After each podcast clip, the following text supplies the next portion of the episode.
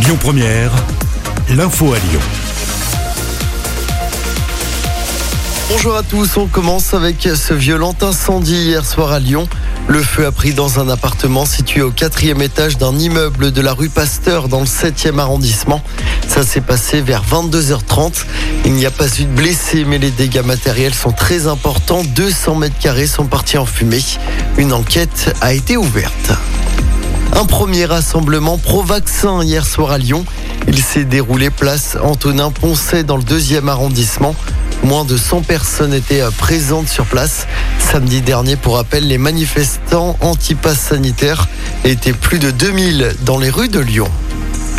Nous ne sommes pas du tout sur la voie d'un confinement. Déclaration hier soir d'Olivier Véran, le ministre de la Santé.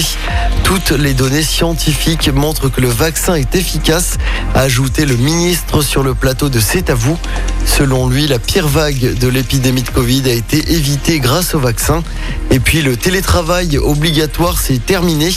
Dès demain, le gouvernement n'imposera plus un nombre minimal de travail à distance. Un nouveau protocole sanitaire doit être publié dans la soirée.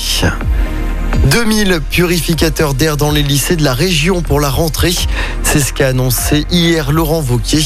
1400 sont déjà installés, 600 supplémentaires vont donc être installés. Des capteurs de contrôle de la qualité de l'air seront également mis en place dans les lycées de la région. Bonne nouvelle pour les automobilistes, le pont de Couzon au va rouvrir à la circulation à partir de demain.